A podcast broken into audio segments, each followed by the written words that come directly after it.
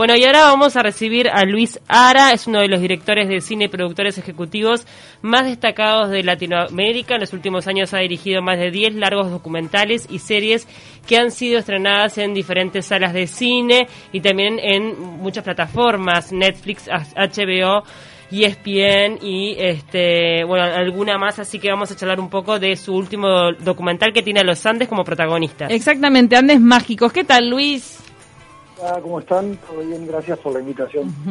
Bueno, vamos a recorrer un poco eh, tu camino que te llevó a los Andes a hacer la primera temporada que fue muy exitosa, que tuvo muchísimos buenos comentarios del público y esta segunda temporada que grabaste, rodaste en pandemia, o sea, ya no se podía viajar y sin embargo lograste llevar toda esta belleza de los Andes y todas estas historias a la, a la pantalla de Netflix. Primero, ¿Qué fue lo que te fascinó de los Andes para empezar a, meterte ahí a hacer esta serie documental?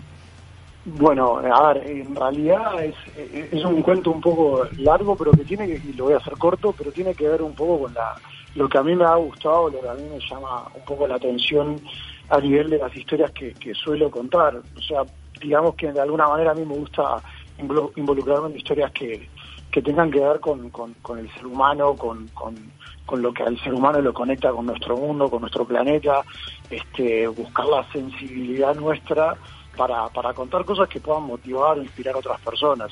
Y, en ese sentido yo venía ya haciendo muchas historias relacionadas con el deporte, con la superación, con motivación, con temas de, sensibilidad social como fue la donación de órganos en un momento. Y vamos a repasar un, poquito para que la gente lo tenga en cuenta. Vos hiciste el documental Gonchi, hiciste el de Alexis Viera, Para Siempre Chape, también Teros, Sueño Mundial. Esos son algunos de los de, los audiovisuales que hiciste que estaban sobre todo focalizados en historias que tienen que ver con el deporte.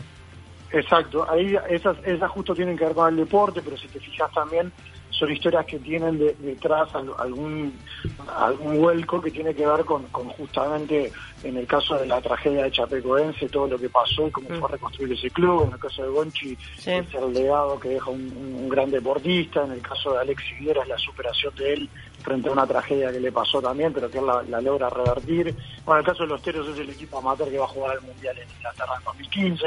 Mm. Este, y, bueno, en, ese tren de cosas que, yo ya venía muy involucrado, eh, me llegó una, una idea. Bueno, había hecho la película de Perú, yo había hecho una película que se llamó Perú Tesoro Escondido, que es básicamente un recorrido eh, por, por Perú, es una mega producción que hicimos en 2017. Y está en Netflix también. Esa está en Netflix también, este, algunas de las que mencionaste vos también están en Netflix todavía. Y bueno, y ahí me llegó esta, esta propuesta de, hacer una, una serie que, que recorría los Andes y la trajo un amigo argentino, Ramón, y dije, bueno, a ver, me gusta, pero me parece que hay que darle una vuelta por este lado. Hmm. Y nos pusimos a trabajar con la gente de Alemania, que había tenido como la idea original de decir, bueno, por dónde lo, tomamos. Y nos pusimos a trabajar en, encontrar un formato que, que fuera, este, que pudiera rendir. Y llegamos a este formato en el que básicamente eh, lo que se pudiera recorrer esa belleza increíble y esa diversidad que tienen los Andes desde el sur de, Argentina, donde los paisajes son congelados, hielo, este, y, un poco desolados, hasta las cumbres del Caribe, que son cumbres selváticas, súper exuberantes, divinas, que bordean y llegan casi hasta, hasta, hasta el mar del Caribe. Entonces, Ay, qué espectacular. Claro, es, es, es, que realmente es increíble y la, mucha gente en el mundo asocia los Andes con, de repente, Chile. Con, con Chile, Chile, con la nieve. Claro. En realidad nosotros tenemos muchas capitales de Sudamérica y ciudades importantes que están asentadas arriba de los Andes, como puede ser La Paz, Sucre, este, dentro de Bolivia, como puede ser Santiago, por supuesto, en Chile, pero también Bogotá, Medellín, este, Mérida en Venezuela. Entonces, a mí me parecía que eso podía estar buenísimo y, atarlo a las vivencias y a las experiencias de personas que vivieran en esos lugares y entender a través de personas comunes y corrientes cómo era eso. Y creo que el éxito de esa serie en la primera temporada a nivel global, por, lo que nos llega de comentarios, cartas, mail, mensajes en redes sociales, en Instagram, este, en Twitter, en todos lados, es que le mostramos algo que la gente no tenía ni idea que existía y hmm. cómo era. Y eso fue lo que creo que, abrió el éxito eso. Eh, ¿Cuánto tiempo te llevó eh, realizar cada una de, estos documentales, eh, cada una de las partes?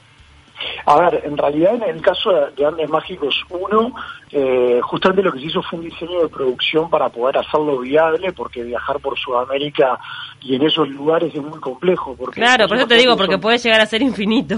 Sí. Es, es que es, a ver, vos imaginate que son 8.500 kilómetros del sur a norte. Hmm. Después vos tenés, no es que vas a filmar a Santiago, vos vas a filmar a un lugar que queda a 10 horas de Santiago en auto eh, y cuando llegás ahí tenés que subir una montaña a 5.000 metros donde ya directamente no hay este, conexión, no hay servicio, no hay absolutamente nada. Entonces, eh, lo que hicimos fue un diseño de producción que nos permitía filmar aproximadamente en 15 días de rodaje Ah. un episodio.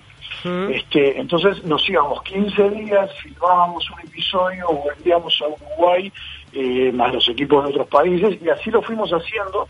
Y fue a lo largo de todo un año que entre, entre filmar, postproducción, preproducción, etcétera, que se logró hacer la temporada 1. Y la temporada 2 se hizo en pandemia, Mm. este, con todos los desafíos que eso implicaba, porque dado el éxito de la primera, capaz que acá en Uruguay la gente no, no- no- no lo ve tanto el- o, no, no, no sabe tanto de ello, pero como te decía, a nivel mundial había sido en la plataforma de Netflix muy exitoso, inclusive terminó en el, en el ranking del top 10 este, de Latinoamérica, de documentales más vistos en 2019. Entonces eso nos motivó a hacer la segunda, pero ahí empezó la pandemia. Mm. Por un momento pensamos que se caía el proyecto y, y nosotros dijimos, no, dale, lo tenemos que hacer igual. Y buscamos un esquema de producción en donde utilizábamos nuestros recursos a lo largo de Latinoamérica, que por suerte teníamos equipos en cada país de mucha confianza. Y bueno, hicimos todo un trabajo de preproducción y de dirección desde acá. Y después nos iban mandando el material y acá lo íbamos este, montando y, creando y bueno, escribiendo y todo. Vos, en, en lo personal, ¿hasta qué lugares de, los Andes eh, te trasladaste para, para ser parte de la producción? Si bien vos diseñaste todo desde acá, desde Uruguay, ¿fuiste a alguno de estos lugares soñados que muestran en, en el Sí, documental? en- Sí. En realidad, en realidad la temporada 1 fue mucho de esos lugares, pero yo ya había ido por otros proyectos. O sea, yo conozco eh, a, a ver, la película de Chapecoense y la de Alex Viera se filma en Colombia y Brasil, por un ejemplo. Mm, Claro, ahí ya habías conocido la parte de los Andes de Colombia. Claro, yo, yo ya sí, de hecho, aparte estoy vinculado con Colombia desde muy chico por, porque tengo tíos allá, entonces eh, Chile lo conozco de, de- de norte a sur, Argentina lo veo, entonces ya lo conocía, ya había ido, este, entonces te diré que todos esos lugares los conozco y, y los he podido disfrutar y son lugares este, que te, literalmente te quitan el aliento, o sea, uno a veces Sí. pierde noción de lo que son esos esos lugares y los tenemos aquí nomás. Hay, hay un, justamente por lo que mencionás, hay un énfasis enorme en lo que es la fotografía. O sea, Mm. eh, eso también se tuvo que diseñar desde Uruguay, de elegir a la persona que determine cómo mostrar cada uno de los paisajes. Ustedes logran mostrar Sí. el Perito Moreno en el capítulo 1, la temporada 1, con una inmensidad. Yo nunca había visto el Perito Moreno así, nunca tuve la oportunidad de ir. Me dieron muchas ganas de ir ahora.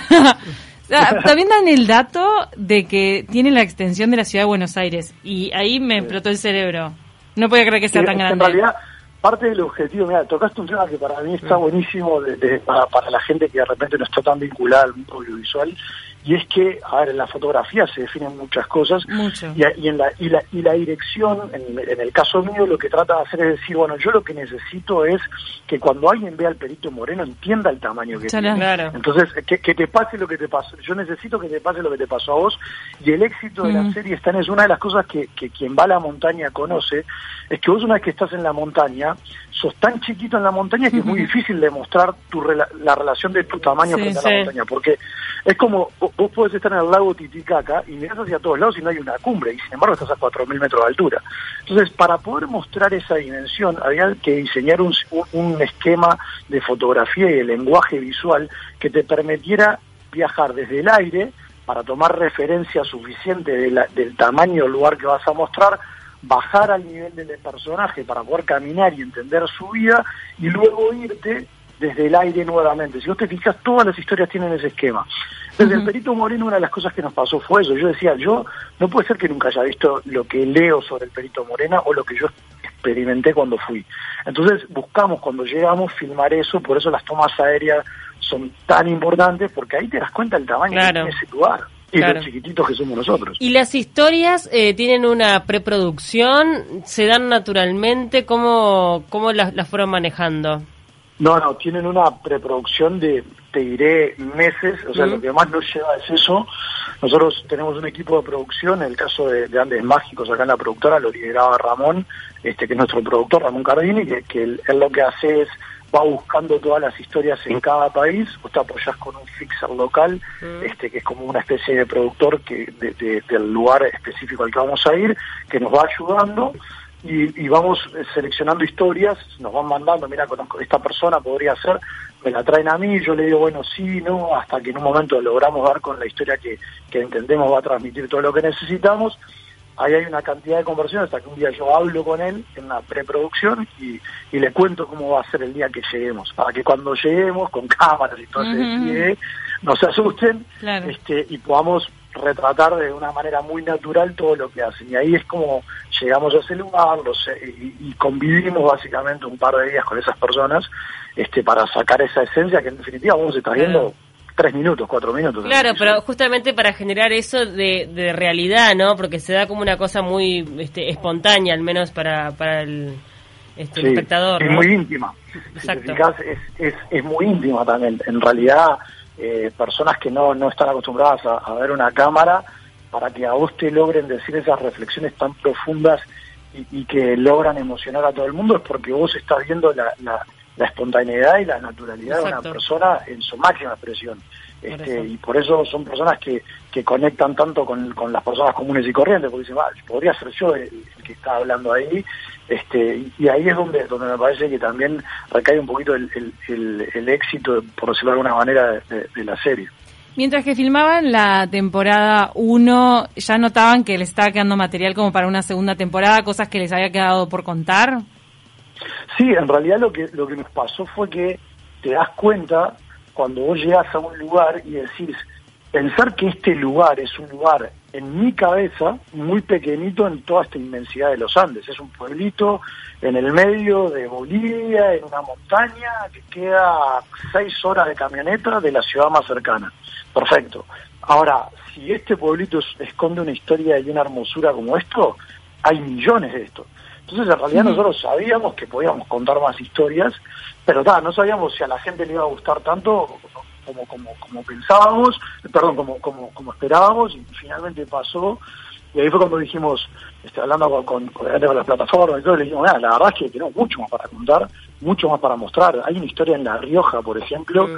creo que es al principio del episodio 3, que a mí me, me, me, acuerdo cuando empecé a ver el material que nos llegaba, decía, oh, esto es es 10 veces mejor de lo que me imaginaba cuando lo preprodujimos. Es, es espectacular. Y es la historia de un loco que agarra una, una camiseta y se va en La Rioja, un espejo que hay en medio de las montañas, a, a sacar fotos en la noche. Hay, una toma en la noche con un timelapse de las estrellas pasando por arriba de un pequeño refugito chiquito, que es como un iglú, imagínate, pero en el medio de la, de la montaña, este de piedra, que vos decís, o sea, llévame ahí. Y, eso es algo que, que, que te lo solo viéndolo lo podés entender. Si yo te lo cuento, te puede llegar a, generar una, una, emoción, pero cuando lo ves, dices, ok, ahora entiendo de qué me estaban hablando. Claro. Luis, ¿cómo se financian ustedes? Eh, ¿Es la plataforma la que hace la inversión para, para este tipo de documental? No, no, a ver, en realidad, en mi caso, este, Trailer Films, que es mi productora, que la, la, yo la fundé hace 15 años ya, es una productora que tiene un poco como filosofía el, eh, el intentar dentro de lo posible no esperar por un tercero para llevar adelante el proyecto. Si yo creo en el proyecto, busco la forma de, llevarlo adelante. Eh, puede ser que lo empiece a financiar yo, puede ser que financie la primera parte, un tráiler, un piloto o lo que sea, y, luego sí obviamente intento de, conversar con todas las plataformas. Nosotros tenemos relaciones comerciales con, las principales plataformas del mundo, este, o canales, o broadcasters, o lo que sea, y, ahí empezamos a buscar como la, la el, indicado para el, para el contenido y, bueno, ahí después se abre una cantidad de formatos, ¿no? O sea, las plataformas hoy día, eh, si tuviera que resumir en tres maneras, pueden muchas veces financiarte de cero, con lo cual se transforma en un contenido de ellos, pueden coproducirlo contigo o pueden eventualmente comprar el contenido de una licencia tradicional, donde vos habrás financiado todo y, y lo vendés después. En este caso te lo en este caso en Andes Mágicos, ¿te lo compran o lo coprodujiste con ellos? En el caso en el caso nuestro de Andes Mágicos fue una fue una especie de coproducción, este por eso hoy en realidad si usted fijás está presentado como un original, este arranca con la presentación de en este caso de Netflix y, tiene todo un, un, despliegue en la plataforma donde siempre está el logo de ellos y todo porque es, es un trabajo que hicimos que desarrollamos en conjunto en el momento en el que tomamos la decisión de comenzar la producción. Está buenísimo. La verdad es súper destacable. También este sos una persona muy joven. Eh, toda la, eh, eh, todo el trabajo que ya venís realizando, la exposición que tiene tu trabajo en el mundo entero, como decíamos al principio, el hecho de estar en este tipo de plataformas hace que un montón de, técnicos y, de uruguayos también se luzcan en el mundo entero. Totalmente, y, te agradezco primero lo de joven. Eh, Viste que en Uruguay 40 es joven, no sé cuánto tenés, pero si sos 40 sos una joven promesa. Me pegaste en el palo, tengo, tengo eh, No, pero a ver, sí, en realidad a mí me llena de, de alegría y orgullo y a veces yo trato de hablarlo mucho con la gente acá en Uruguay, con con personas que vienen a visitar y a charlar y a presentar proyectos y todo, y es que aquí hay, algo que, siempre tenemos que entender, y es que Uruguay es un pequeño país muy lejos de, los principales mercados, o sea, geográficamente, hasta en, los, términos logísticos, viajar a Estados Unidos, a Los Ángeles, te lleva 30 horas, o sea, eh, y eso implica que sea difícil, o sea, que sea difícil tener una reunión presencial en tiempos normales y todo, pero la realidad es que hay que salir y hay que buscar eso, nosotros no es de casualidad que, que estamos ahí, nosotros, yo, yo he invertido mucho tiempo y trabajo y, recursos en, viajar, reunirme, estar. Nosotros de repente al solo a Los Ángeles voy cuatro o cinco veces por año a, tratar de abrir esas puertas.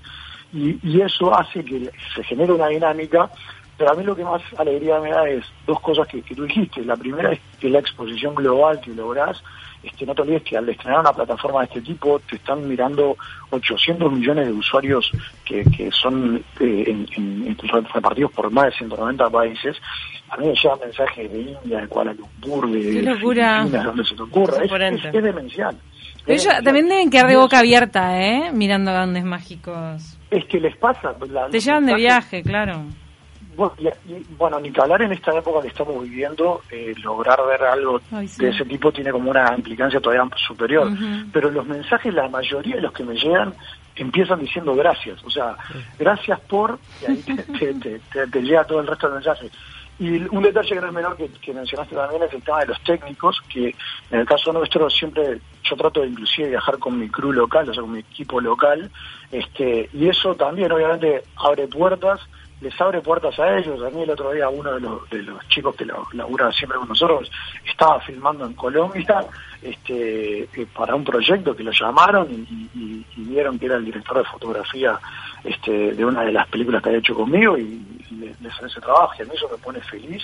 Este, y, también son recursos que tienen acá, porque la venta de eso son ingresos para, para, para la economía local, en definitiva. Totalmente. Entonces, la temporada 1 son seis capítulos, no, más. Ay, para que me perdí. Son seis. Y en la dos son cuatro, que van Venezuela, Colombia, Perú, Ecuador, La Rioja, Argentina, Argentina y Chile. Y la verdad que es, es un placer viajar con, con los ojos de Ángeles. desde hoy estoy con Los Ángeles. Andes mágicos. Por, algo será, viste que... Ay, estoy poseída. Los Ángeles también está bueno. Felicitaciones por este trabajo. Eh, demuestra cómo pudiste vos pensar en grande y concretarlo y cómo se puede pensar en grande desde acá, desde Uruguay, y hacerlo y tener esta vidriera que tiene en Netflix para que lo disfrute tanta gente. Sin duda, te agradezco y también eh, hay gente acá en Uruguay que está haciendo cosas súper importantes en la industria, en otros rubros, en la parte de ficción. Te escuchaba el informe que hiciste el otro día en la televisión sobre, sobre las series que se están filmando acá y creo que hay gente talentosa con, con mucha visión que, que logra salir eh, de, los chiquitos que somos y traer cosas grandes para acá y me parece que eso es el, el mensaje y, y lo que hay que tratar de, de, contagiar al resto de la gente mostrándole que esto se puede, que, hay que hacerlo, pero que también hay que tener hay que tener no solo ganas, sino riesgo, un poco de, aventura en la cabeza de uno para, para tratar de conseguirlo. O sea, sentados en el sillón de casa es muy difícil que eso pase. Tal cual. Este, pero, pero, se puede hacer, o sea, eso, eso sí está claro. Te mandamos un abrazo grande, invitamos a todos los oyentes que los uruguayos también puedan disfrutar de este maravilloso documental que ya está disponible en Netflix. Te mandamos un abrazo. Un abrazo a ustedes y muchísimas gracias por el llamado. Chao, chao.